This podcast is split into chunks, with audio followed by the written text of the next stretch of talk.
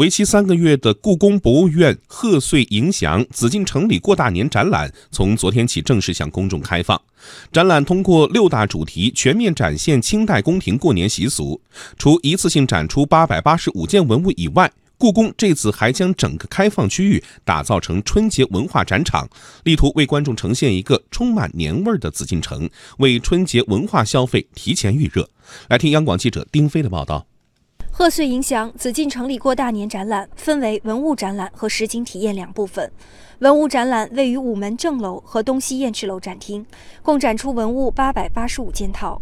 实景体验部分则囊括整个紫禁城开放区域。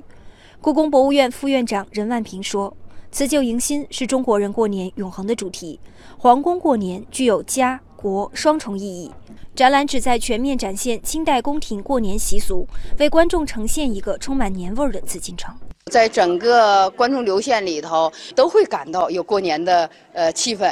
你走到每个宫门啊，每个宫门都有对联儿，呃，都有门神。乾清宫广场就有天灯万寿灯，再往东一看，乾清宫东吴就有沉浸式的展览。本次展览以祈福迎祥、祭祖行孝、敦亲睦族、勤政亲贤、游艺行乐、欢天喜地为主题。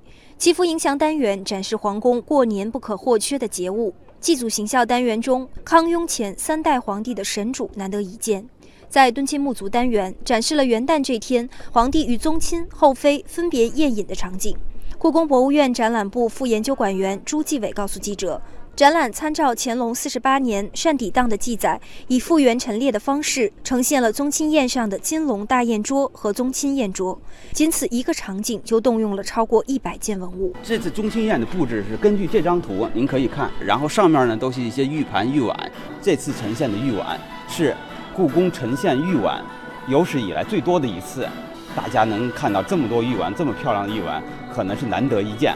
上面装满了果实，当然说我们不可能拿文物来装一些食品，所以呢，我们就把它的这个当初的场景等于是复原。我们根据文字的记载以及在画中的我们经过的研究，把它展现到这种大宴桌上。勤政亲贤单元重点还原了皇帝新年第一次书写仪式明窗开笔的场景，以及古代最高规格的皇家交响乐团中和韶乐。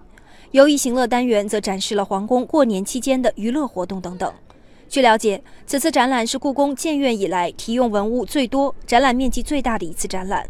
紫禁城内随处可见的春节元素，均来自于故宫博物院文物藏品和档案文献，于史有据。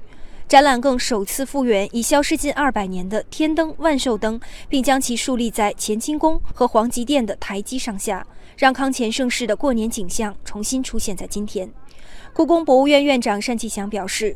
贺岁迎祥紫禁城里过大年展览不但是文物展，更是文化展。这个展览当然也是这几年我们的一个展示的方向，不是单一的文物藏品类别，比如过去金银器展呐、瓷器展啊，这次呢也是综合的展，以春节这个题材。把跟这个题材有关的藏品呢，按照一个主题都拿出来，还要能够还原到历史的真实，这方面下了很大的功夫，不要给人们误读。同时呢，也采取了数字化技术，使人们能够感受到动态的、流动的展览。